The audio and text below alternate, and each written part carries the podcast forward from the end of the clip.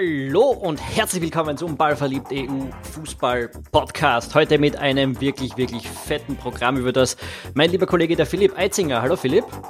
Hallo Tom. Und ich, der Tom Schaffer, äh, reden werden. Es wird heute gehen ums Champions League Finale, ums Europa League Finale, um die Bundesliga Playoffs, um die anstehenden Nationalteamspiele und um die Frauen-WM und noch um vieles, vieles mehr. Äh, ein fettes Programm mit vielen, vielen Notizen liegt hier vor uns. Ähm, Bevor es aber losgeht, wie immer ein Dank an Chris und Peter Hayek, an unsere Ultrastufe und an Florian Strauß, Markus Zimmermann und Franz Nowotny aus unserer Saisonkartenbesitzerstufe bei unserer Patreon-Kampagne. Wie ihr wisst, finanziert sich Ballverliebt derzeit rein über seine Fans und wir sind extrem glücklich, dass wir schon fast 90 tolle Menschen haben, die uns mit einem kleinen Beitrag im Monat unterstützen. Um auf unser Ziel zu kommen, brauchen wir noch ungefähr 15 Leute. Also wenn du unsere Analysen und Podcasts magst, dann brauchen wir dich. Auf ballverliebt.eu oder auf patreon.com slash ballverliebt findest du alle Infos, um uns zu unterstützen. Der Preis von ein, zwei Bier im Monat. Das wäre schon super nett und das wäre wirklich wichtig für uns, damit wir weitermachen können. Jetzt machen wir aber auch inhaltlich weiter. Philipp, beginnen wir mit dem Champions League Finale, oder? Sehr gerne. Ich, ich möchte vorausschicken, dass es eine Wahnsinnsleistung von mir ist, dass ich hier heute sitzen kann. Und nicht restfit bist. Ja.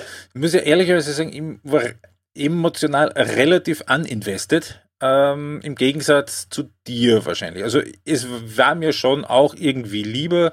Das hat schon den richtigen äh, getroffen, dass da man schon alleine für diese Saison, das passt schon, dass da Liverpool und Jürgen Klopp dafür belohnt werden. Ich glaube, ein bisschen mehr emotional dabei bist wahrscheinlich du gewesen, vor allem dann so nach 24 Sekunden.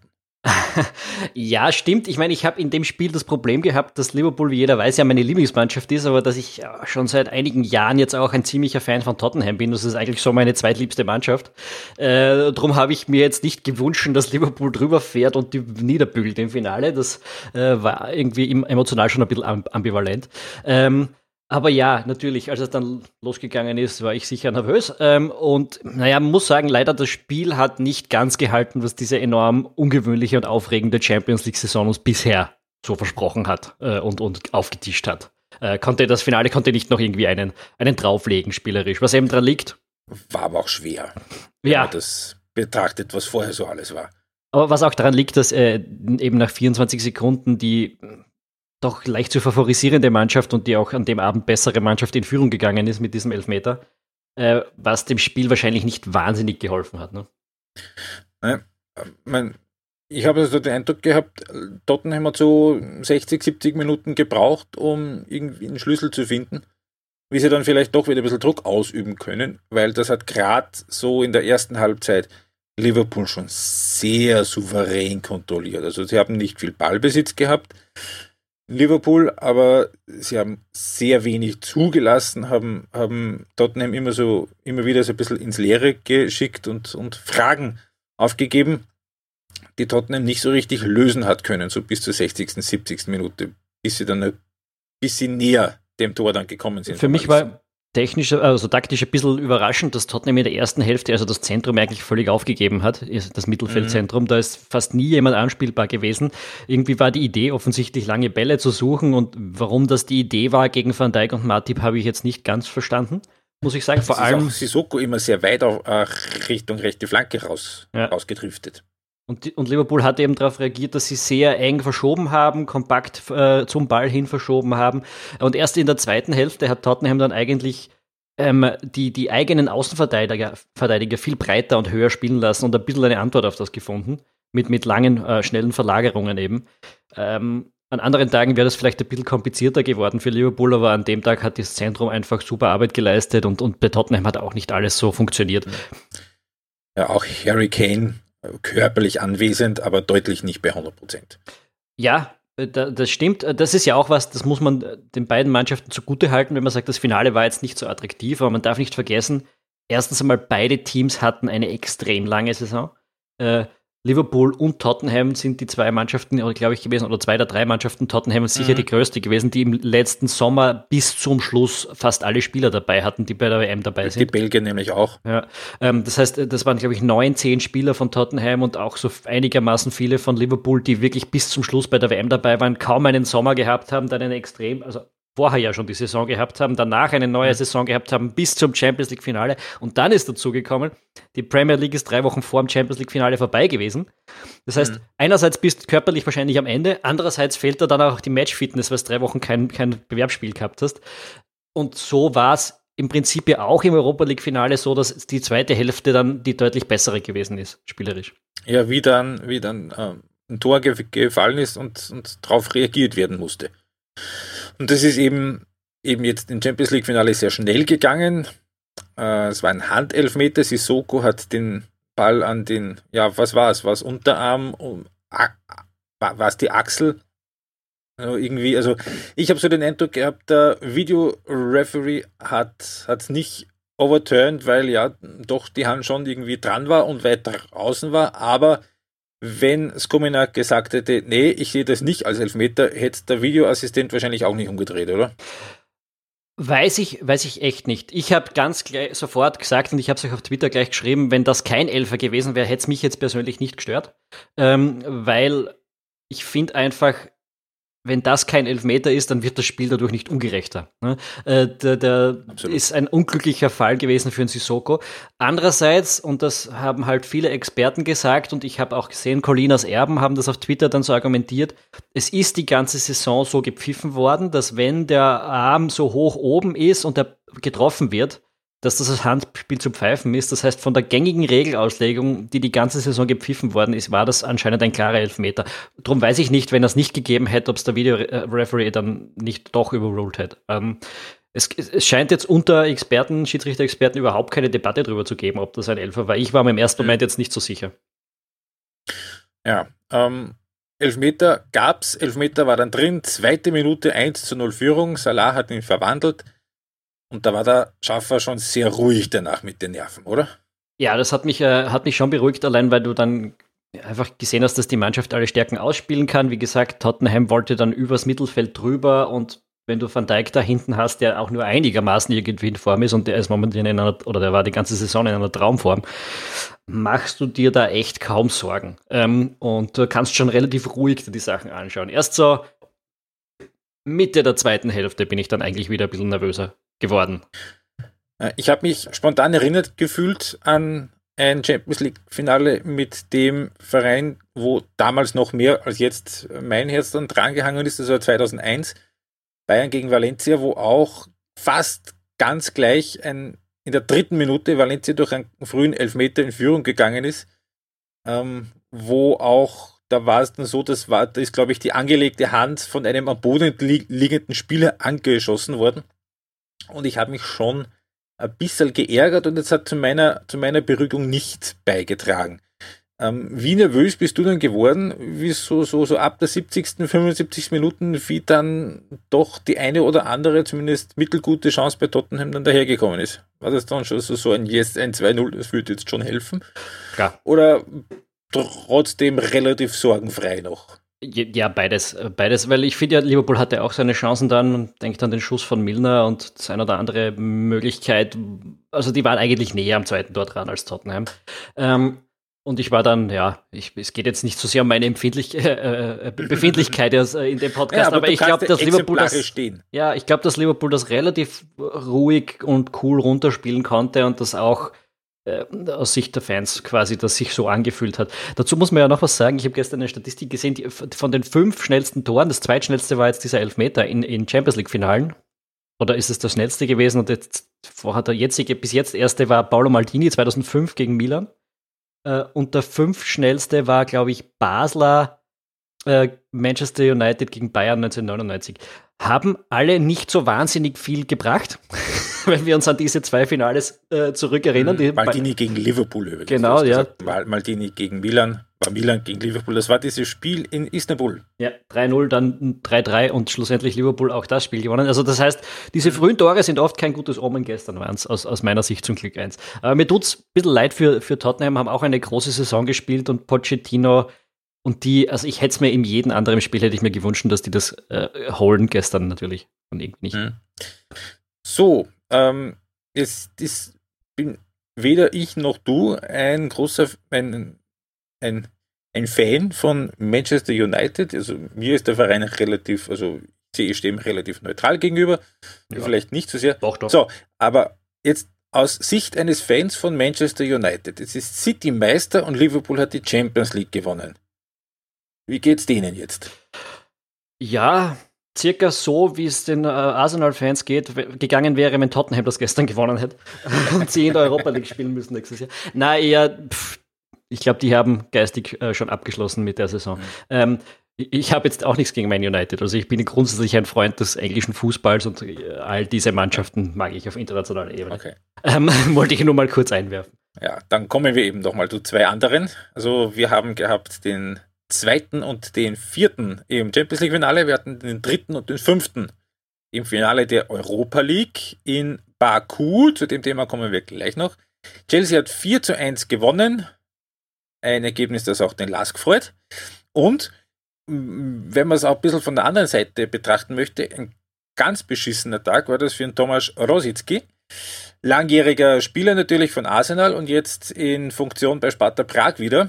Ähm, wenn, also durch den Sieg von Chelsea freut sich jetzt der Lask.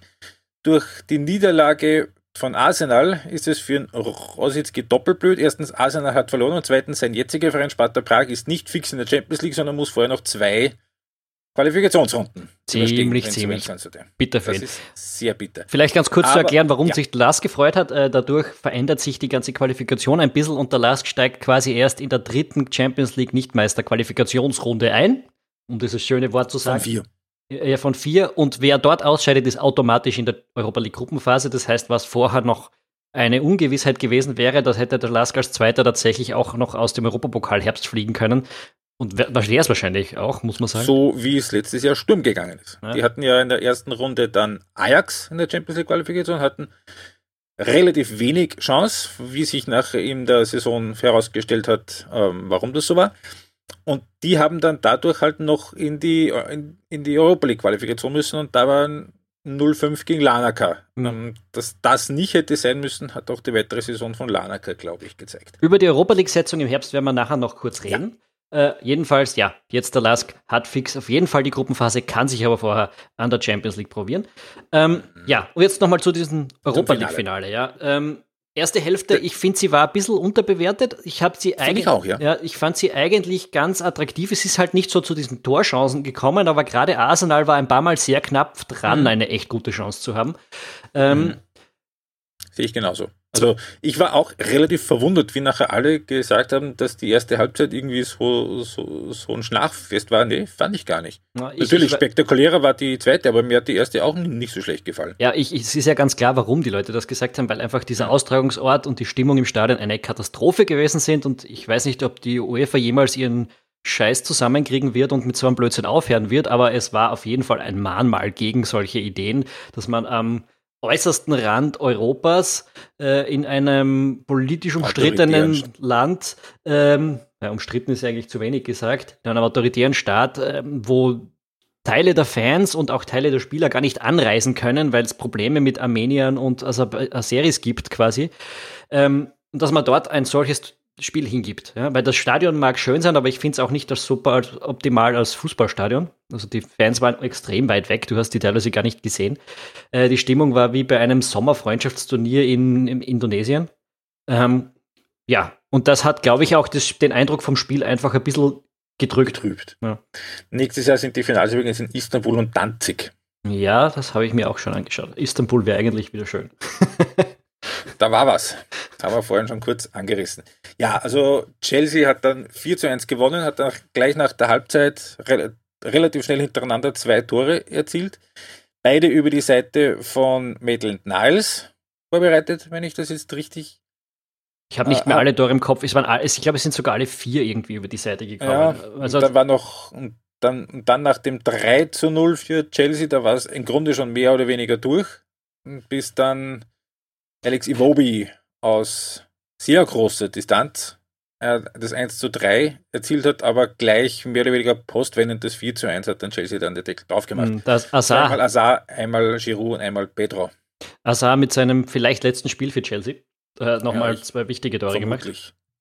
Ähm, aber jetzt, um den Maitland Niles nicht zu Unrecht zu tun, der hat da jetzt auch nur bedingt was dafür gekonnt. Äh, da ist einfach taktisch was passiert in der Pause, auf das ähm, sein Trainer nicht reagiert hat, finde ich. Also es gibt da diese Zonal Marking Analyse äh, zum Spiel, eine kurze, ähm, dass, dass äh, Sari einfach wirklich die Seite, die Abwehrseite von Maitland Niles mit einem Mann mehr überladen hat. Äh, und ja, das war mehr oder weniger dann äh, das Siegesmove äh, für die Mannschaft. Ähm, und ich glaube, da sind wir uns auch wir beide einig. Wir freuen uns auch für den Maurizio Sari, dass ja. der auf seine alten Tage jetzt doch nochmal einen großen Titel gewonnen hat. Hat keine leichte Saison gehabt. Das ist echt sein nee. erster großer Titel, also der erste Major, der erste, ja.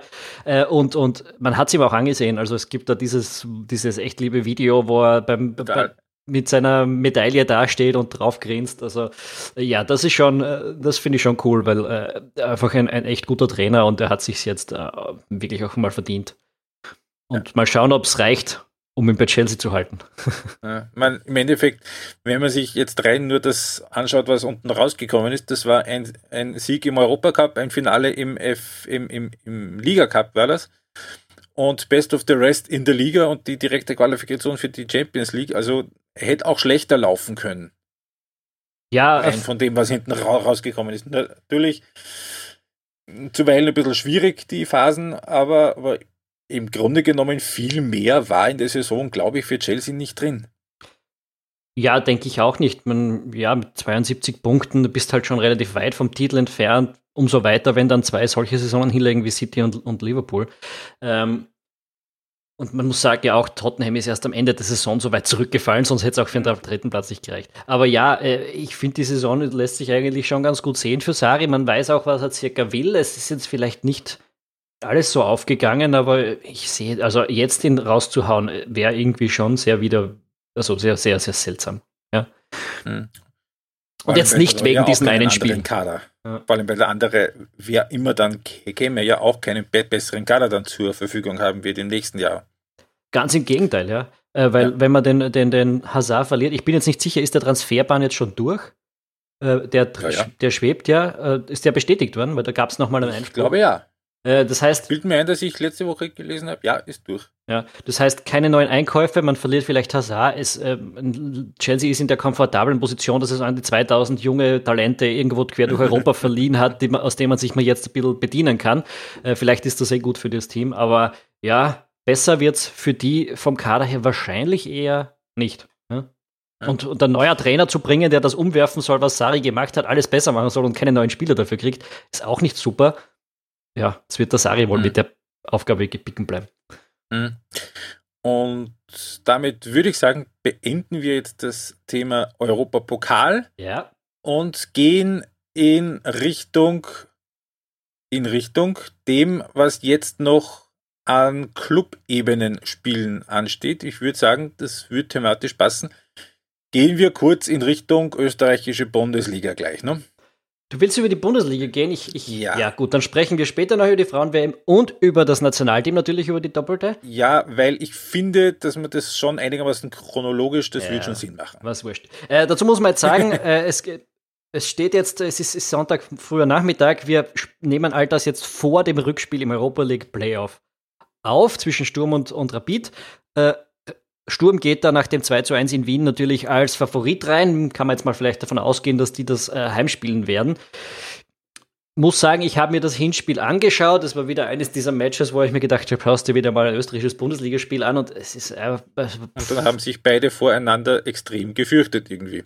Ja, es, es war ein bisschen erschütternd. Ähm, was mich immer in erster Linie gewundert hat, ist, dass das Stadion halb leer war. Ähm, einerseits eh klar, oder einerseits verstehe ich es ein bisschen, bisschen, weil dieses Spiel wurde völlig überhyped. Ja? So dieses, dieses Europa League Playoff, das Spielentscheidung, es geht so um unglaublich viel, wird das verkauft und in Wirklichkeit geht es darum, dass man in der zweiten Liga, äh, zweiten Runde der Europa League Qualifikation einsteigen darf. Was für Sturm mit ziemlicher Sicherheit bedeutet, nicht ins Europapokal in die Gruppenphase zu kommen und für Rapid zumindest die Tür aufmacht, aber da muss man auch noch drei Runden überstehen. Ähm, also so richtig, es geht jetzt, jetzt nicht um die, um die großen Millionen äh, in diesem Spiel.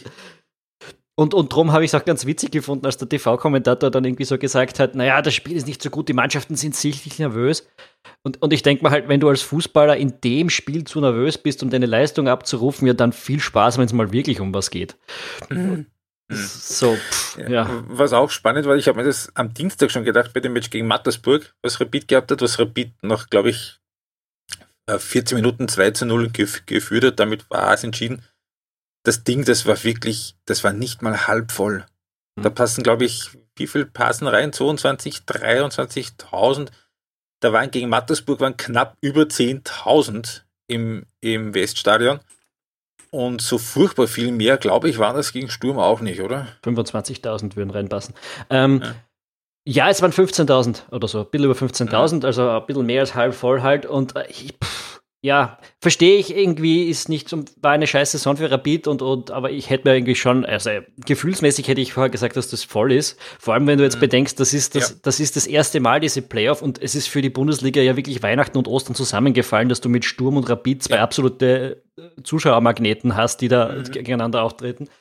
Und dann ist ja, es, es ja. ja auch St. Pölten und die Admira werden können. Eben, ja. Und das, pff, ja, ist halt ein bisschen, ja, gut, ist, ist eben so. Das Spiel selbst war dann aber eh, also es wäre auch schade gewesen, ins Stadion zu gehen. Mhm. Ähm, weil beide Mannschaften ganz einfach schwere Probleme haben, wenn sie den Ball haben, finde ich. Also dass ja, wie oft absolut. die in einen Stau reingelaufen sind, weil es einfach ja. keine Automatismen gibt, um einen Gegner aus der Formation zu reißen, ist erschütternd eigentlich. Wirklich erschütternd. Das sind beides Top-Clubs in Österreich, die wirklich darauf eingestellt sein sollten, auf, diese, auf diesen Niveau Gegner auszuspielen und beide haben es eigentlich nicht getan. Beide spielen in Wahrheit nur ja hinten keinen bekommen. Mhm.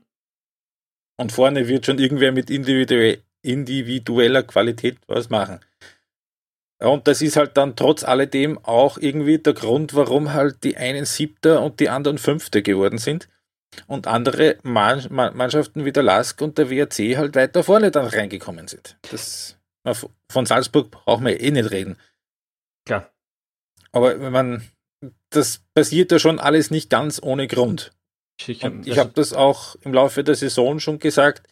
Äh, die drei Teams in Österreich mit den besten Trainern, Marco Rose, Oliver Glasner und Christian Ilze, werden Erster, Zweiter und Dritter. Und das ist kein Zufall. Ja, äh, und äh, ganz witzig ist ja jetzt im Prinzip, dass die Top 4 der österreichischen Bundesliga mit neun Trainern ins, ins nächste Jahr gehen werden. Mhm. Äh, weil, ja, von diesen drei Trainern, die du jetzt genannt hast, alle drei dann auch gleich abgeworben wurden. Ähm, genau. Aber dazu kommen wir gleich noch ein bisschen. Ähm, mhm weil wir haben, es, ganz, ganz witziger Fun-Fact übrigens, dieser österreichische Playoff-Platz, der da heute noch ausgespielt wird zwischen Rapid und Sturm, das ist der allerletzte Europapokal-Startplatz in ganz Europa, der noch ausgespielt wird. Alle anderen stehen fest. Äh, nur das fehlt noch. Wuhu! Number one, Yo. number one oder, oder letzte Nummer. Na, eigentlich Nummer letzte. Ja.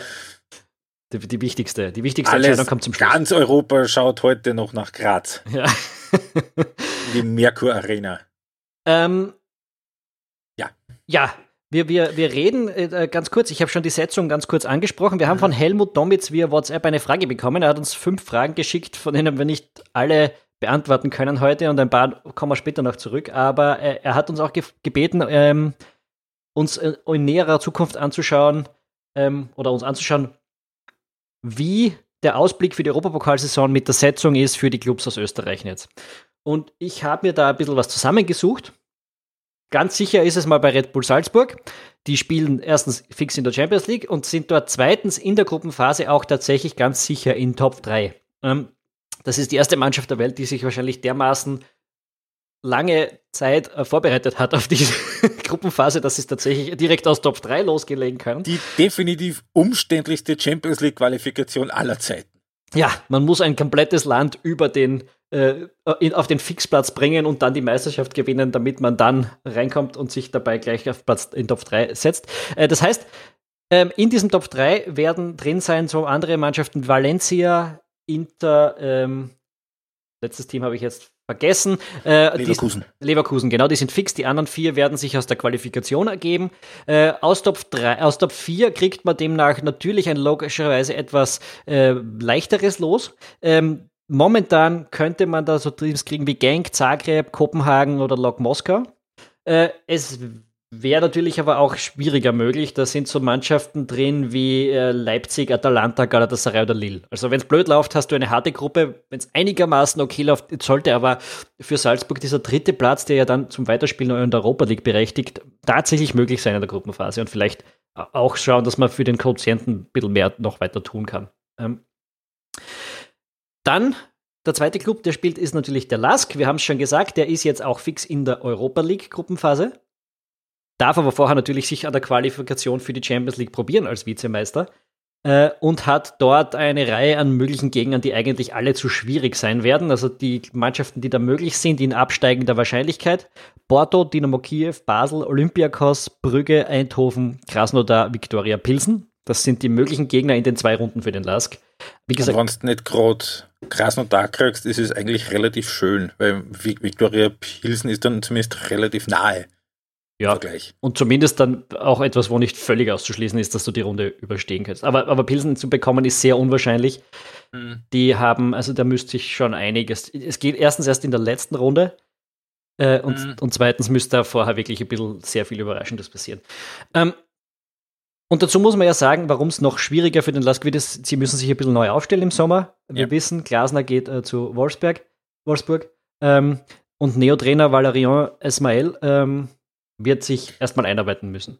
Wird sich erstmal einarbeiten. Weißt du, was würde?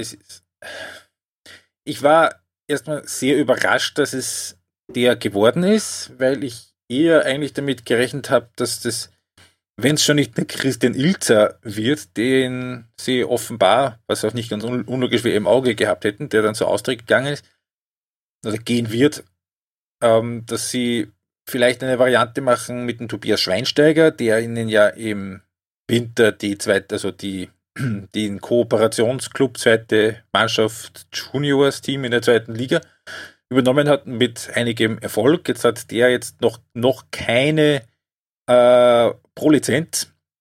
Da braucht er noch ein Jahr eben quasi in der zweiten Liga.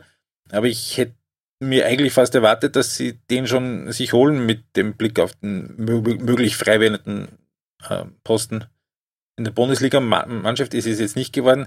Ehrlicherweise, ich kann Valerian Ismail als Trainer nicht wirklich einschätzen, vor allem wie er zum Lask und seiner Spielweise passt. Weil er hat zwei Trainerstationen gehabt in Deutschland, die einigermaßen von, von, von Bedeutung waren. Das war das eine war in Nürnberg, da ist es, das war in der zweiten Liga, das Nürnberg, glaube ich, gerade abgestiegen gewesen das hat überhaupt nicht funktioniert. Die sind dann irgendwie in der Saison 11. oder 12. Ge ge geworden und Ismail hat die Saison nicht fertig machen dürfen. Dann war er bei Wolfsburg im Nachwuchs und hat dann auch für, für zwei, drei Monate mal die, die, die Bundesliga-Mannschaft übernommen. Das war auch nicht so furchtbar toll. Die sind dann sogar in die Abstiegsrelegation gekommen. Und jetzt weiß ich nicht, ob das daran liegt, dass vielleicht der Valerian Ismail vielleicht auf dem Niveau nicht so ein guter Trainer ist, ob das ähm, quasi die Probleme waren am Anfang einer Trainerkarriere oder ob vielleicht der Kader nicht gepasst hat zu den Vorstellungen vom Fußball, die, die er hat. Weil wenn der Lask der Meinung ist, dass er für, für ihr Spiel der Richtige ist, dann könnte ich mir schon vorstellen, dass das bei einem eher holzgeschnitzten Team, wie das Nürnberg auch damals schon war, eher vielleicht nicht gepasst hat und beziehungsweise für ein ziemlich wild zusammengewürfeltes, wie das der VfL Wolfsburg war. Ich tue mir ein bisschen schwer, ihn wirklich einzuschätzen. Und mhm. ich traue mir auch nicht wirklich ein Urteil zu. Ja, das Urteil, das wäre völlig vermessen von uns, das zu sagen, weil so viel haben wir einfach nicht gesehen. Äh, was halt schon spannend ist, ist diese Wolfsburg-Connection. Äh, jetzt ist der Glasner dort hingegangen, weiß man nicht, haben die Wolfsburger die, die, die äh, Laskler darauf hingewiesen, dass, sie den, dass es den gibt, dass der vielleicht zu ihnen passen würde oder sind sie Keine von selbst Ahnung. drauf gekommen? Das sind so ein bisschen die Fragen, die man sich stellen würde. Äh, schauen wir uns an, er hat auf jeden Fall äh, einen relativ steilen Einstieg äh, im Herbst dann und er muss in die Champions League kommen oder ne, er, er wird auf jeden Fall in die Europa League kommen, aber er kann in die Champions League kommen mit dem Lask. Mhm. Ähm, Schauen wir mal, was da rausgeht. Wenn der Lask in der Europa League landen sollte, dann ist äh, ganz sicher, dass sie das in Top 4 tun werden und auch dort nur als Außenseiter ähm, aber man kann davon ausgehen, dass zumindest zwei schöne Gegner dann sein werden. Ja, ist gute Chance drauf. Äh, mhm. dasselbe gilt im Prinzip auch für den WRC. Äh, auch der ist ja fix in der Europa League Gruppenphase. Der braucht sich gar nicht erst mit einer Qualifikation auseinanderzusetzen, nachdem man den Cup-Siegerplatz geerbt hat über, über die Liga. Äh, auch dort hat man einen neuen Trainer, der kommt aus dem Salzburger Kosmos, äh, Gerhard Struber.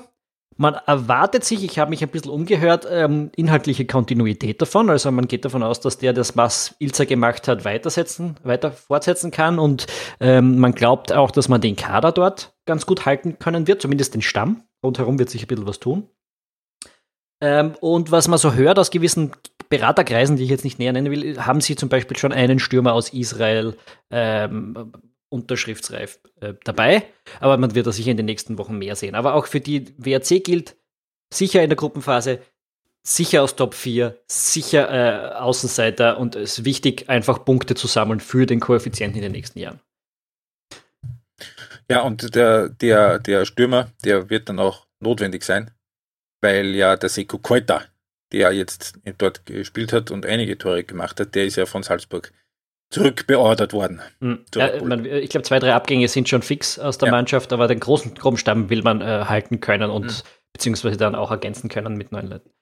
Ähm, wir haben noch weitere Startplätze. Mhm. Äh, die Austria und auch Sturm. Für beide, muss man sagen, wird eine Quali also wenn Sturm wird, für beide wird eine Qualifikation für die Gruppenphase schwierig, weil beide spätestens in der dritten von vier Runden nicht mehr gesetzt sein werden. Äh, da sind einfach die Koeffizienten nicht gut genug. Äh, das bedeutet, man kann schon in der dritten Runde mehr oder weniger Glück oder Pech haben, weil äh, das mhm. kann heißen, man spielt gegen AS Roma, wenn man umgesetzt ist, oder man mhm. spielt gegen Arsenal Tula oder Apollon Limassol. Ja, das sind also machbare bis unmögliche äh, Los entscheide. Wobei, naja, was weiß man, was, wie, wie, ernst die Roma die dritte Runde nimmt. Das hatten wir auch schon Überraschungen. Aber ja, es wird auf jeden Fall sehr schwierig und sehr unwahrscheinlich, sich über drei bis zwei Runden äh, zu qualifizieren, um da mitzubekommen. Das gilt für die Austria wie für Sturm. Nur Rapid hat tatsächlich so viele Punkte gesammelt, die würden wahrscheinlich in allen drei Runden gesetzt sein, die sie spielen müssten.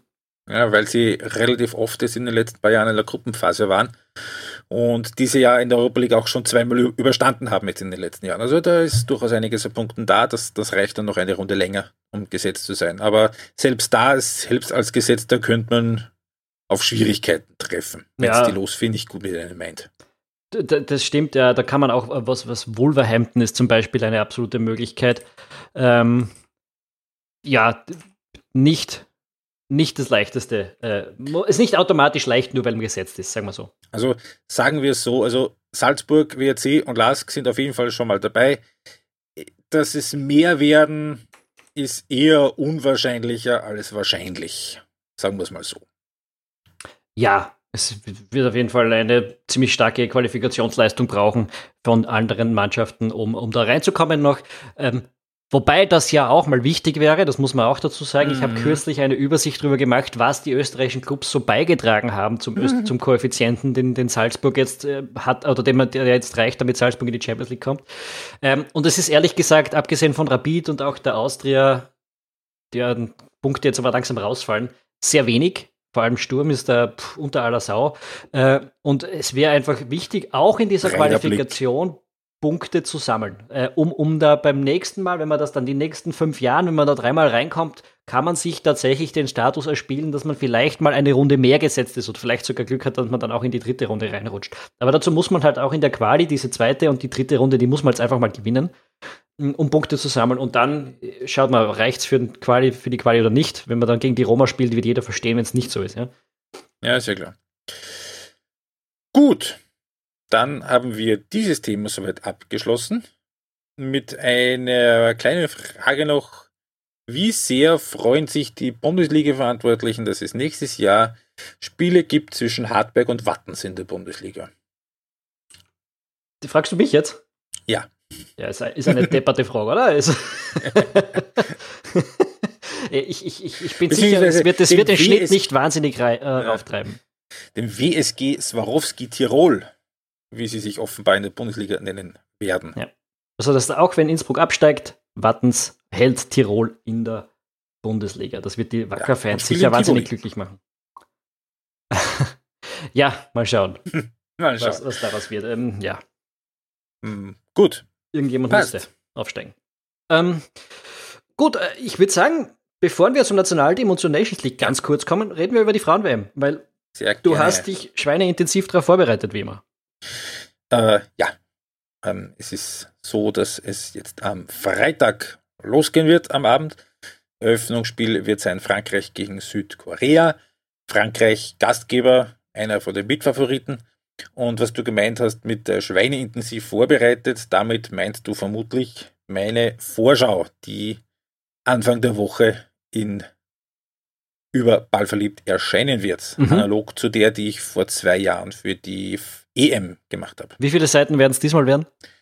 Kann ich dir noch nicht genau sagen. Es werden sicher deutlich weniger.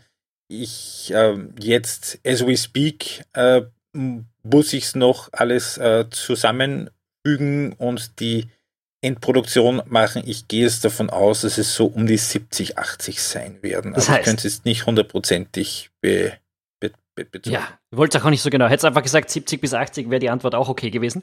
Ähm, äh, ja, aber jedenfalls wichtig für die Ballverliebt-Community. Alle unsere Stut Unterstützer äh, der Patreon-Kampagne in der Ultras-Kategorie bekommen diese Vorschau gratis. Für alle anderen Patreons wird eine merkbare Vergünstigung, einen, einen Gutschein geben, um, um das ganz günstiger zu kaufen. Und für alle anderen wird es dann Anfang der Woche auf Ballverliebt.eu zu kaufen sein, wie wir das eben schon bei der Euro vor zwei Jahren für die Frauen gemacht haben. Es ist wirklich wieder eine intensive, detaillierte Betrachtung, wo man sich dann super auskennt. Und das ist insbesondere vielleicht für Sportjournalisten, die ein bisschen über die Frauen-WM schreiben sollten, eine extrem gute Idee. Äh, kommen wir jetzt ein bisschen trotzdem zu dir. Ja. Ein, bisschen, ein paar Spoiler dürfen wir doch äh, anbieten hier. Ja, sicher, natürlich. Was, was sagst du, wer sind deine vier Favoriten für das Turnier? Also grund, grundsätzlich äh, gilt, dass der Titelverteidiger, das ist die USA, sich im Grunde genommen eigentlich nur selber schlagen können. Die haben den besten Kader sind sehr eingespielt. Das Einzige, was vielleicht ein bisschen gegen die sprechen könnte, ist ein relativ schweres Bracket. Also dann in der K.O.-Phase, da kommen relativ früh, früh gute Gegner. Wenn es die nicht schaffen, da gibt es eine ganze Reihe dann von Kandidaten, die sich realistische Chancen ausrechnen dürften. Wenn ich jetzt drei rauspicken müsste, dann würde ich sagen ähm, Spanien, Japan, Frankreich.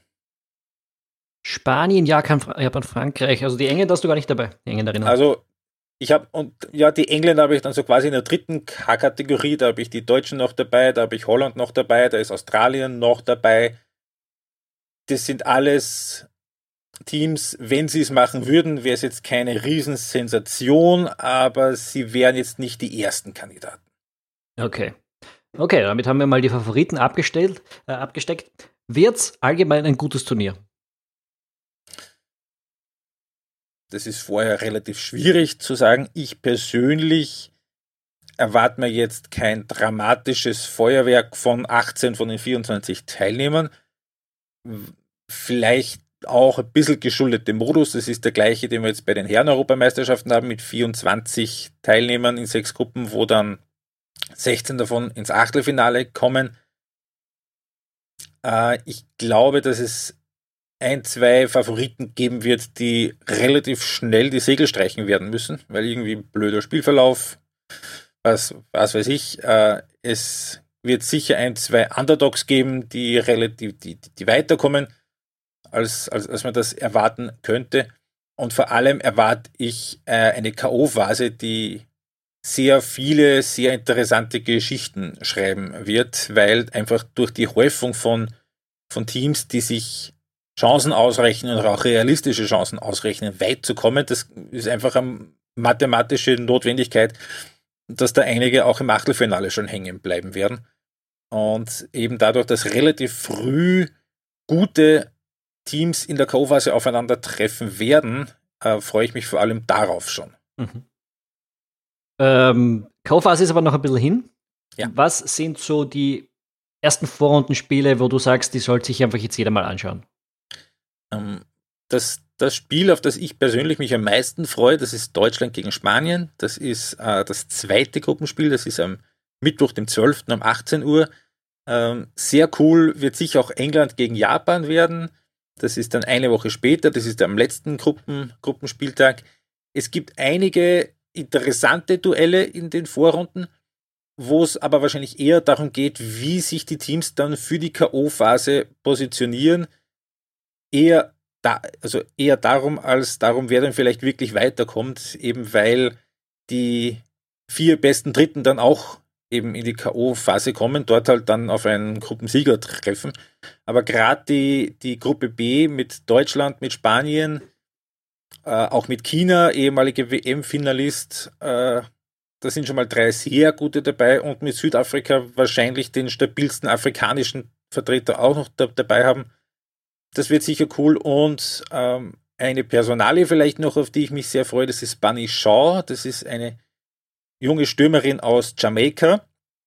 Jamaika ist das erste Mal dabei, ähm, ist im Grunde genommen ein Ein-Mann-Team, One-Man-Team, kann man das sagen bei einer Frauenmannschaft? Wie auch immer. Jedenfalls, das ist die Stürmerin dort, die ist irre schnell, die hat eine wahnsinnig spannende Back Backstory. Äh, die könnte sehr, sehr lustig werden zu, zu be betrachten. Die spielen dann gegen Australien, Italien und Brasilien in der Gruppe. Ich glaube nicht, dass Jamaika da weiterkommen wird, aber diese eine Stürmerin, Bunny Shaw, also die wird, die wird cool. Okay. Ja, Geschichten wie diese kann man sich dann eben beim Philipp in der großen äh, Vorschau äh, durchlesen, äh, die Anfang der Woche erscheint. Äh, ich würde sagen, wir belassen es dabei. Wir werden vielleicht in den kommenden Wochen dann während des Turniers auch nochmal einen Podcast nachschieben zur äh, Frauen-WM, zum Verlauf des Turniers und so. Ähm, durchaus möglich, dass, das, dass sich das nochmal ausgehen wird. Aber jetzt kommen wir ähm, zu noch anderen bewerben. Und zwar ganz, ganz kurz zur Nations League. Da kommt ja mhm. jetzt das Finalturnier. Äh, nämlich schon. Wir haben es alle mit Spannung erwartet. Wahnsinn. Ich, ich, ich, ja, ich habe in der Vorbereitung mir zusammengeschrieben, über was wir hier alles reden müssen und ich hätte die Nations League vollkommen vergessen, ganz einfach. Ja, sag uns mal, wer da im Halbfinale ist für die 98 Prozent unserer Hörer, die sich nicht mehr daran erinnern können. Äh, ja, das Spiel, also das Turnier wird in Portugal gespielt, äh, für ein, als einen der Gruppensieger der, der Nations League. Äh, die haben das, äh, das äh, Turnier bekommen. Sie spielen am Mittwoch gegen die Schweiz im ersten Halbfinale und am Donnerstag gibt es dann nominell das vielleicht attraktivere Spiel zwischen den Niederlanden und England im zweiten Spiel. Also weil wir vorher darüber gesprochen haben, dass da ganz viele Spieler schon extrem lange Saison haben, die wird noch länger. Da kommen auf jeden Fall noch ein, zwei Spiele dazu. Das also da auf jeden Fall zwei, weil der dritte Platz wird auch ausgespielt. Stimmt, das kommen zwei. Der dritte Platz ist ganz wichtig bei der Nations League, der, der auch gespielt wird. Ähm, ja, das Finale ist dann am 9. Juni und ich will jetzt gar nicht so wahnsinnig viel mehr dazu sagen. Ähm, schauen wir mal, ob es am Ende jemanden interessiert und reden wir im nächsten Podcast drüber, wie es gewesen ist, vielleicht. Ja, sollten wir die Spiele überhaupt gesehen haben. Das, das könnte auch noch eine Schwierigkeit werden, weil äh, es ist ja parallel nicht. Der Sohn überträgt. Ja, aber es ist die, parallel nicht nur zur, zur Frauen-WM, sondern es ist mhm. natürlich auch parallel zur Europameisterschaftsqualifikation, die für Österreich und Deutschland wichtiger ist, zum Beispiel. Mhm. Ähm, äh, und darum kommen wir jetzt auch zu den österreichischen, zum österreichischen Nationalteam noch äh, in diesem Podcast. Es gibt einen Doppeltermin. Er ist unheimlich wichtig. Österreich empfängt am Freitag Slowenien in Klagenfurt. Äh, zur Erinnerung für die ballverliebt äh, Unterstützer, die sich angemeldet haben, das ist der Tag unseres ballverliebt User-Treffens und wir schauen uns dieses Spiel gemeinsam in Wien an. Und nach diesem Spiel geht die Reise nach, nach Nordmazedonien. Da wird am Montag gespielt äh, für Österreich. Äh, und ja, machen wir es ganz kurz. Im Prinzip müssen da zwei Siege her und aus. Alles andere aus. Ja. wäre nämlich nicht nur langsam auch eine härtere Rechenaufgabe, sondern es wäre auch eigentlich, es wäre auch peinlich, ja? wenn man das jetzt sagt, wenn man dann nach, wenn man nach den Spielen gegen Slowenien und Mazedonien nach vier Spielen auch noch Israel dabei gehabt hat und damit nicht mit mindestens sechs Punkten dasteht, das ist dann nicht genug. Das ist vor allem, wenn man bedenkt, dass das ÖFB-Team auch wenn das diverse Polemiker anders sehen, würde ich schon sagen, in der Breite das am besten aufgestellte Team in der ganzen Gruppe ist. Ja, mit den Polen kann man sich. In der Tat. Ja, die Polen sind, würde ich sagen, Polen und Österreich einigermaßen auf Augenhöhe, aber definitiv ist Österreich besser besetzt als Israel, definitiv besser besetzt als Slowenien und über Nordmazedonien braucht man normalerweise uns eh da nicht unterhalten und das wäre dann du sagst es völlig richtig. Das wäre dann ein Fehlstart, wo man schon diverse Teufel an die Wand malen dürfte. Ja, Vorerst ist es so, wir zwei Spiele, null Punkte, wir wissen es, die Österreicher sind schlecht gestartet. Es ist ergebnistechnisch aber jetzt noch nichts Dramatisches passiert, muss man auch dazu sagen.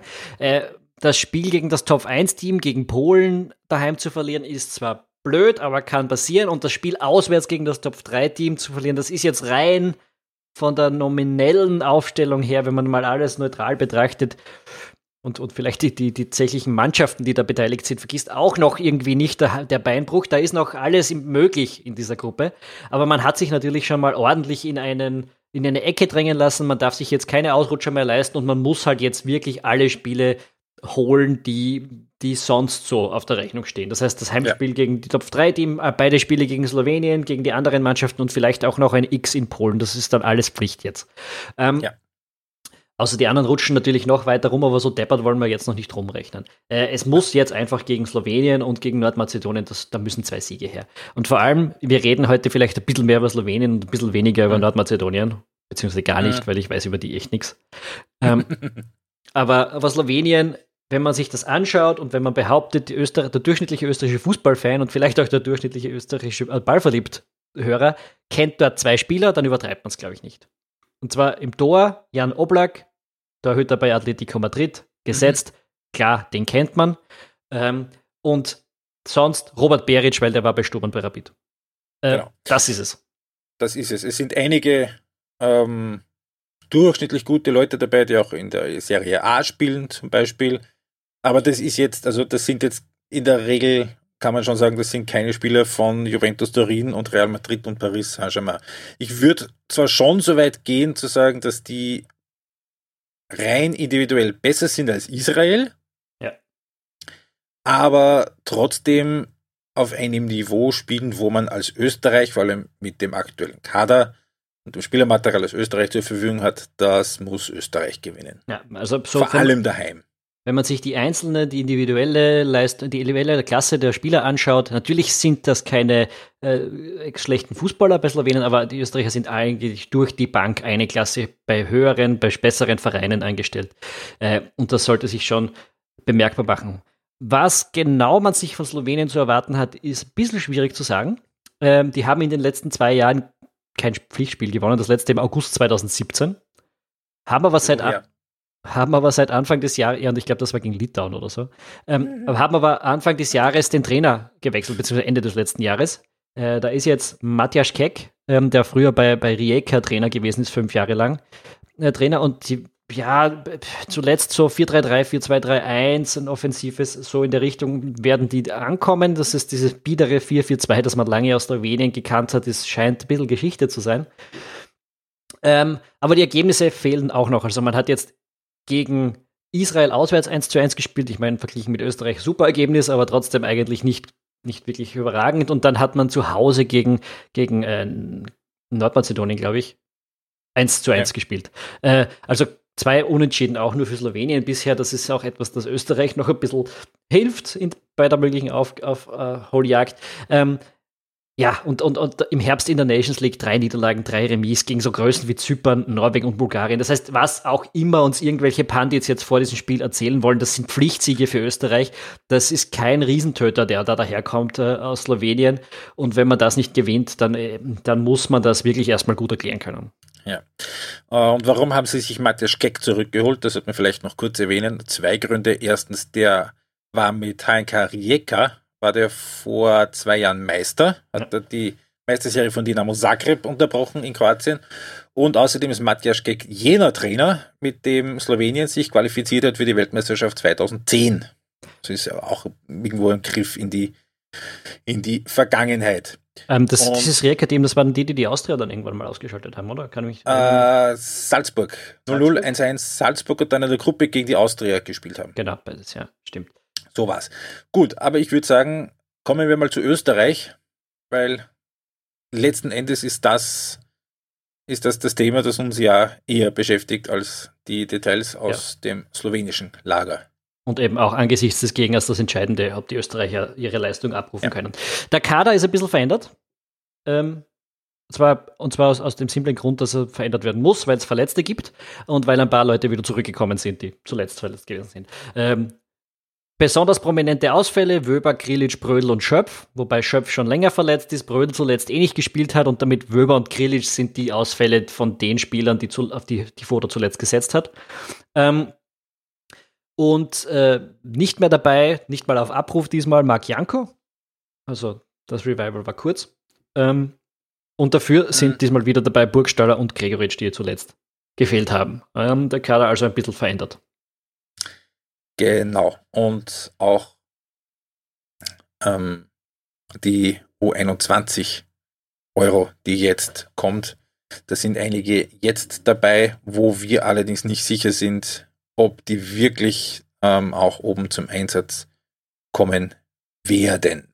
Und eine Kleinigkeit, die dich sehr aufgeregt hat bei der Kaderbekanntgabe, das ist die Bemerkung gewesen vom Teamchef Franco Foda bezüglich Slatko Junusovic. Ja, sagen wir mal, das ist eine spannende Causa, wo der ÖFB wieder so ein bisschen eine seltsame Figur abgibt. Das kennt man von früher, wo aus mangelnder Kommunikation dann Leute irgendwie nicht dabei waren oder sich verändert. Ja, so hat man da, da hatten wir das. So ganz so schlimm ist es jetzt wahrscheinlich nicht.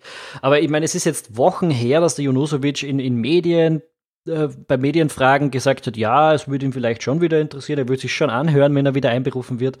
Ähm, und, und bei der Pressekonferenz der Kaderbekanntgabe sicher mindestens eine Woche nachdem es diese Berichte gegeben hat, hat der Foda dann gesagt, ja, ja, er wird schon noch mit dem Junusovic über das telefonieren.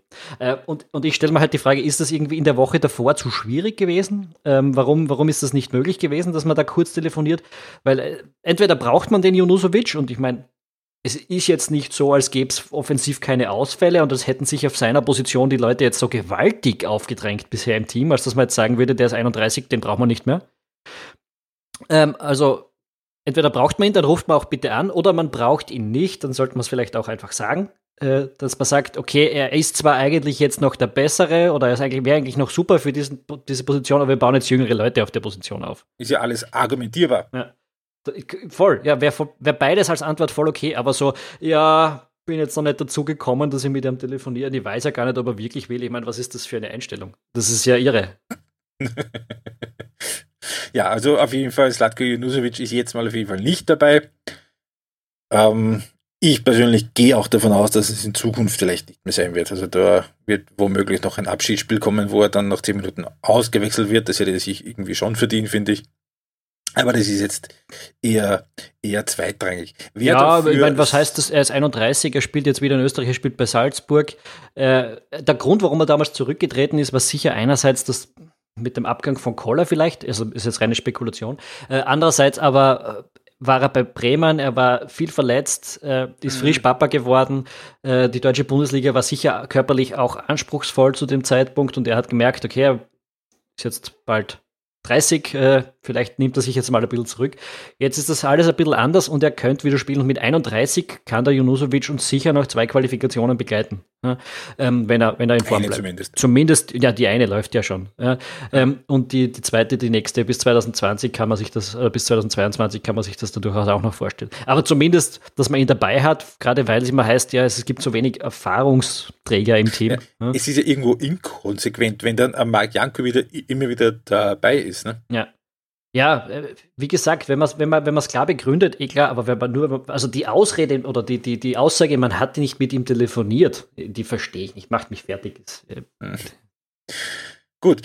Ähm, wer dafür sehr wohl dabei ist, ist Albert Falzi. Mhm. Hat dich das auch ein bisschen überrascht? Mich hat es überrascht. Ja, schon. Ja. Also äh, er ist jetzt, also ist ein 23-jähriger Verteidiger, kann innen spielen, kann außen spielen, ähm, der offenbar aus deiner Heimat kommt. Ja, ich habe mir natürlich dann angeschaut, was der schon gemacht hat. Der kommt, der, der hat einige Jahre im Nachwuchs in Kapfenberg gespielt, ist dann äh, über Lafnitz, glaube ich, dann Horn und dann eben Wacker zu Salzburg gekommen heuer im Winter und hat sich dort auch schon festgespielt. Also der hat in der Liga viel gespielt im, im Frühjahr. Bei Salzburg eben in der Innenverteidigung, bei Wacker im Herbst war es dann noch eher links. Hm. Also bei Salzburg statt ein Bongracic. Ja. Also ja, äh, sicher ein spannender Mann. Mit 23 kann man sicher auch ähm, heranführen ans Team. Bisschen die Frage, finde ich, und da kommen wir jetzt auch zu den Fragen, die wir via Facebook gekriegt haben. Also eine Frage hätte ich schon, ja, ähm, ja. nämlich ob, ob man ihn jetzt gebraucht hat. Ähm, da hat der, der Nikola Belivakic über Patreon hat er gefragt, welche Spieler hätte Foda eurer Meinung nach einberufen sollen? Ja, und, und ich muss sagen, prinzipiell sind die üblichen Verdächtigen dabei und es ist jetzt auch nicht der Zeitpunkt, um groß zu experimentieren. Ähm, aber man hat zehn bis elf Spieler im Kader, die für vier bis fünf Abwehrpositionen vorgesehen sind. Also man ja. hat fünf Innenverteidiger, man hat fünf Außenverteidiger, dazu einen, einen Ilsanker, der eigentlich auch noch Innenverteidiger gespielt hat, teilweise schon äh, im Team. Äh, also elf bis zehn, äh, zehn bis elf Spieler. Das hilft jetzt natürlich, um im Training 5 gegen 5 Abwehrkette spielen lassen zu können, aber es ist an und für sich, ich glaube, ich gegen Nordmazedonien und gegen Slowenien schon hart. Es ist, ja, ähm, ob man da jetzt wirklich, also wir gehen jetzt mal davon aus, dass in der Innenverteidigung Dragovic und Hinterecker spielen. Ja. Wenn die nicht äh, zum Einsatz kommen, dann haben wir immer noch den Bosch und den Lienhardt in der Hinterhand und den Ilsanker auch noch dabei. Und dann ist der Albert Falzi auch noch mit dabei. Man, ja, auf der einen Seite, es ist, es macht schon irgendwie, ja, dass man den mal reinschnuppern lässt und drum und dran. Und es ist eh alles nett, aber im Grunde genommen ist es eigentlich relativ, ich weiß nicht. Ja, also die Prioritäten finde ich einigermaßen strange, vor allem wenn man bedenkt, und, und ähm, auch das ist ja auch nichts Neues. Also, das habe ich ja schon öfter gesagt, was ich nicht verstehe, warum dann zum Beispiel ein Geuginger so konsequent ignoriert wird. Mhm, Geuginger und auch Weimann, der, ja. den man das, den hat man schon fast ein bisschen vergessen, aber der hat in, in Bristol heuer 44 Spiele gemacht als, als äh, Außenstürmer. Äh, ist 27 Jahre alt, den sollte man vielleicht jetzt auch nicht komplett vom Nationalteam fernhalten. Der ist durchaus noch jemand, den man setzen kann, auch wenn vielleicht der Burgsteuer, der ist 30, äh, und der Anautovic, der ist auch 30, dann irgendwann mal nicht mehr sind, äh, dann sollte man den Weimann nicht mit 30 zum Team neu dazu holen, wieder nach fünf Jahren Abwesenheit. Ähm, also das sind so die zwei Varianten, die mir eingefallen sind, ähm, wen man dazu holen könnte und dann eben vielleicht diesmal auf den Waldziner verzichten. Ähm, ja, und ansonsten, wenn ich das so durchgegangen bin, ein Thema für mich ist noch die, der Tormann. Der dritte Tormann ist diesmal Pavao Berwan. Er ist 31 Jahre alt, hat jetzt bei Wolfsburg Ende der Saison gespielt, weil sich der, der, der Castells verletzt hat. Ähm, mhm. 31 hat noch kein Teamspiel, ist als dritter Torhüter dazugeholt worden. Nichts gegen ihn, kann man sicher rechtfertigen, aber wenn man da einen Strebinger mit 26, einen Siebenhandel mit von mir 29, den Bachmann mit 24 oder den Radlinger ja, mit super 26 Saison gespielt hat in Schottland. Ja, und den Radlinger mit 26 hat, dann ist das vielleicht, ja, ich weiß nicht, was da verfolgt wird, aber beim ÖFB hat sich ja am Trainerteam auch ein bisschen was getan. Mhm. Äh, Robert Almer ist der neue Tormann-Trainer. Soll das, glaube ich, hauptberuflich machen, wenn ich das richtig mitgekriegt habe. Äh, und mal schauen, was er damit für eine Strategie verfolgt.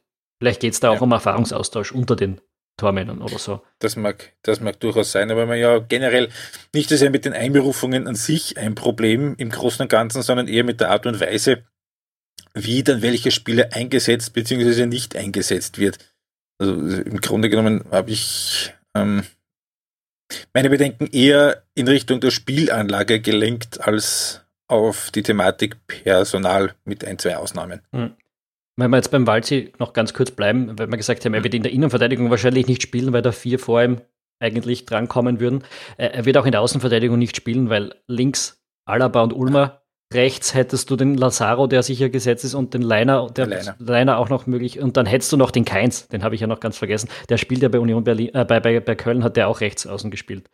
Ähm, also, puh, ja, weiß ich nicht genau, wo da die Idee steckt, jetzt genau konkret ihn jetzt zu holen. Wenn sich dann mal zwei verletzt hätten, würde ich sagen, passt, aber momentan fehlt es eigentlich nicht. Und ja, mhm. selbst Brödel hat Schwierigkeiten, da momentan irgendwie reinzukommen. Ja. Gut, ähm, dazu und eben genau zu diesem Thema auch, also wie wer eingesetzt wird und vor allem wie wer in die verschiedenen Spiele eingesetzt wird, hat uns, äh, haben uns Fragen erreicht vom Jakob Havele auf Facebook, ähm, der sagt, ich glaube, wir sind uns einig, dass das ständige Zurückschalten nach einer Führung das Hauptproblem dieses Teams ist, aber kann es nicht auch sein, dass die Mannschaft von den ständig unterschiedlichen Systemen und von der Dauerrotation im Mittelfeld überfordert ist? Zwischen jedem Match wechselt er die Aufstellung an drei bis vier Positionen und ändert ständig das System. Flexibilität ist schön und gut, aber Abläufe können sich so keine verfestigen. Äh, ja, ich würde das dich mal vorerst beantworten lassen. Prinzipiell ja, glaube ich, kann ja, man schon so sagen. Ja, ja man, ich glaube, dass die Rotation an sich jetzt nicht das dramatische Problem sein dürfte äh, bei Spielern auf diesem Niveau vor allem es ist ja auch der, das eine, dass dieses Stammduo äh, das so dieses stärkste Duo in der Zentrale mit Krilic und mit Baumgartlinger doch eher immer so ein bisschen durch Verletzungen gesprengt worden ist und weniger durch Ideen vom Foda. Und jetzt war es unter ja. Koller war es das immer gleiche Spiel mit dem immer gleichen System. Das war dann super eingespielt, hat eine Zeit lang extrem gut funktioniert, aber irgendwann war es dann halt auch relativ durchschaubar. Jetzt schwingt es halt gerade so vom System ein bisschen ins andere Extrem, aber dann auch wieder nicht so sehr mit der Spielweise. Also vielleicht so ein bisschen einen Mittelweg zum Finden, das könnte man vielleicht, vielleicht wäre das eine Überlegung. Ja gut, äh, kann man auch in der Abstraktion dann oft ganz schön sagen. Ich, ich finde einerseits, es wird ein bisschen sehr viel geändert, also nämlich nicht nur da im ja. Zentrum, weil, weil, du vollkommen richtig sagst, das hat einfach auch mit Verletzungen zu tun, wenn, wenn Baumgartlinger und Krilic einfach ganz selten beide fit sind. Äh, aber auch davor, äh, die, die Reihe und davor die, und der Sturm, da mhm. wird auch extrem viel herumgewürfelt immer und das ist nicht immer notwendig in der Form. Drum, ja, es stimmt schon, dass ein bisschen zu viel herumtinkert, glaube ich, aber andererseits hat auch, hat jetzt wahrscheinlich auch noch nichts gefunden, das so super funktioniert. Muss man auch sagen. Also dann ist es natürlich auch nicht blöd, wenn man ein bisschen was anderes probiert. Ähm, andere, ein, ein, kleiner anderer Einwurf, Einwurf zu der Frage, die der Jakob Havele da geschickt hat. Er gesagt, das Problem ist das Zurückschalten nach dem in Führung gehen. So oft hatte man das Problem jetzt gar nicht. Ähm, ähm, und so oft ist auch nicht das Problem, in Führung gegangen zu sein. Genau, weil man, äh, ich, ich, gegen, gegen Israel ist meine Führung gegangen, das ist danach völlig in die Hose gegangen, das stimmt schon. Äh, und im Herbst gegen Nordirland ist man auch zweimal in Führung gegangen, aber das sind, und da ist es beide, beide Mal am Schluss gut gegangen, wenn auch mit Bauchweh. Äh, aber sonst ist man im letzten, im letzten Jahr eigentlich nie in Führung gegangen. Äh, die anderen vier, fünf Spiele oder so sind unentschieden oder Niederlagen von Haus weg gewesen. Ja, ähm, bin jetzt nicht sicher, ob das schon ein, ein festgefahrenes Problem ist. Ganz sicher stimmt's. Und wir haben ja mit unserem Podcast mit dem Momo und dem Georg damals äh, drüber mhm. gesprochen, dass er dass bei, bei Widerstand sehr schnell von seinen Ideen abweicht, der Foda. Mhm. Äh, und das, ja, wir müssen das noch ein bisschen beobachten, ähm, ob sich das jetzt auch bessert, weil sonst brauchen wir es vielleicht nicht mehr allzu lange beobachten. Jo. Ja, weil, weil ich sage schon, ich habe es vorher gesagt, es ist jetzt vielleicht nicht der perfekte Zeitpunkt, um viel zu experimentieren mit vielen neuen Einberufungen und, und ja, so. Jetzt brauchst du Punkte. Ja, jetzt, weil es geht jetzt, einerseits brauchst du die Punkte aus Sicht der Quali und andererseits braucht sie CFO dafür seinen Job. Ganz einfach. Das ja. muss man jetzt auch, muss man jetzt, muss ich ihm jetzt auch irgendwie zugestehen, dass er da jetzt das, was er sich gedacht hat, durchzieht und nicht alles über den Schme Haufen schmeißt, hatten wir auch schon in Österreich, dass im mhm. Panikmodus alles über, die Haufen, auf den Haufen geworfen wurde und das ist auch nicht die beste Idee. Also der soll das mal durchziehen und wenn er es rumreißen kann, dann super und wenn nicht, dann wird das eh nicht mehr lange so bleiben. Davon kann man ausgehen. Davon kann man ausgehen. Ich glaube, wir haben es, oder? Wir sind mit unserem Jupp. Programm durch. Ähm, in den kommenden Wochen läuft also die Frauen-WM, wir haben schon gesagt. Philipp wird die sicher besonders intensiv verfolgen. Ich freue mich auch ein bisschen drauf. Äh, und äh, wir werden die wahrscheinlich auch. Hast du, hast du vor, einen Blog viel dazu zu schreiben? Ähm, ich habe es vor vier Jahren so gemacht, dass ich nach der Gruppenphase mal ein erstes Fazit gemacht habe und dann glaube ich nach Viertelfinale oder so nochmal. Ich, also Stand jetzt, wenn ich irgendwie was Komisches passiert, äh, halte ich das für die Dosis, die auch jetzt verträglich ist. Mhm. Ähm, also dann auch gut möglich, dass wir im Verlauf des Turniers nochmal einen Podcast dazu machen und auch nach dem Turnier. Das ist also das, was ansteht. Und dann gibt es im Juni ja noch was, was aus österreichischer Sicht auch sehr interessant ist, nämlich die U21-Europameisterschaft zum ersten Mal überhaupt mit Österreich. Auch dazu werden wir uns sicher zu Wort melden. Ähm, und dann bleibe ich jetzt ein bisschen dubios. Wir haben für Ende Juni, Anfang Juli schon eine ziemlich coole Podcast-Folge in der Planung und in der Mache, wo wir auch einen äh, ziemlich, einen besonderen oder einen echt coolen Gast äh, an der Angel haben. Ohne mehr zu verraten, darauf freue ich mich schon. Äh, und die Sendung wird es dann ziemlich sicher auch zuerst für unsere Patreon-Unterstützer geben. Also nicht vergessen, bei patreon.com slash ballverliebt oder auf ballverliebt.eu äh, Mitglied zu werden, uns mit kleinen Beiträgen im Monat zu unterstützen. Wenn ihr all das nicht verpassen wollt, dann abonniert ihr jetzt sowieso mal unseren Podcast, wenn ihr es noch nicht getan habt. Das geht auf Apple Podcasts, das geht auf Spotify, auf Castbox, auf YouTube, wo auch immer ihr am liebsten Podcasts hört. Uns gibt's überall. Und wir freuen uns natürlich auch über Feedback im Blog, auf Facebook, auf Twitter und auch im Ballverliebt Discord-Channel auf ballverliebt.eu. Ja, damit hätten wir es für diese Woche. Bis zum nächsten Mal. Ciao. Servus.